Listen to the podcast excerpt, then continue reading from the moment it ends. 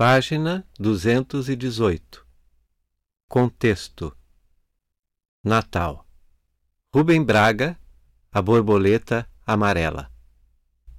É noite de Natal e estou sozinho na casa de um amigo que foi para a fazenda.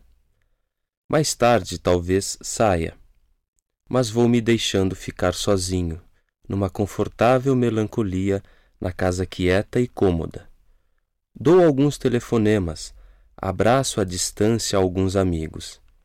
Essas poucas vozes de homem e mulher que respondem alegremente à minha são quentes e me fazem bem. Feliz Natal, muitas felicidades. Dizemos essas coisas simples com afetuoso calor. Dizemos e creio que sentimos, e como sentimos, merecemos. Feliz Natal. Desembrulho a garrafa que um amigo teve a lembrança de me mandar ontem.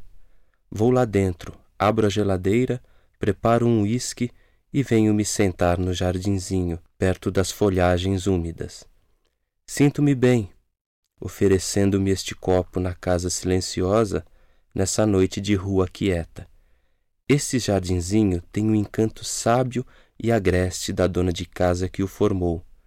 É um espaço folhudo e florido de cores, que parece respirar. Tem a vida misteriosa das moitas perdidas, um gosto de roça, uma alegria meio caipira de verdes, vermelhos e amarelos. Penso, sem saudade nem mágoa, no ano que passou. Há nele uma sombra dolorosa, evoco-a neste momento sozinho, com uma espécie de religiosa emoção. Há também no fundo da paisagem escura e desarrumada desse ano uma clara mancha de sol. Bebo silenciosamente a essas imagens da morte e da vida. Dentro de mim elas são irmãs. Penso em outras pessoas. Sinto uma grande ternura pelas pessoas. Sou um homem sozinho numa noite quieta, junto de folhagens úmidas, bebendo gravemente em honra de muitas pessoas. De repente, um carro começa a buzinar com força junto ao meu portão.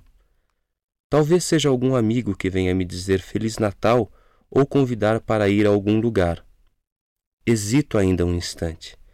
Ninguém pode pensar que eu esteja em casa a esta hora, mas a buzina é insistente. Levanto-me com certo alvoroço, olho a rua e sorrio. É um caminhão de lixo.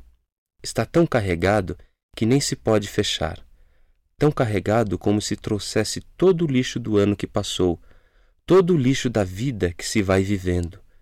Bonito presente de Natal.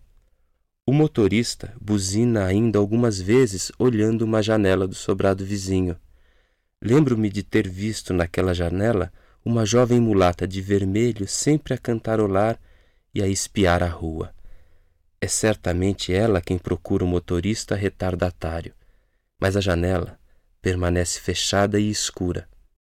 Ele movimenta com violência seu grande carro negro e sujo. Parte com ruído, estremecendo a rua.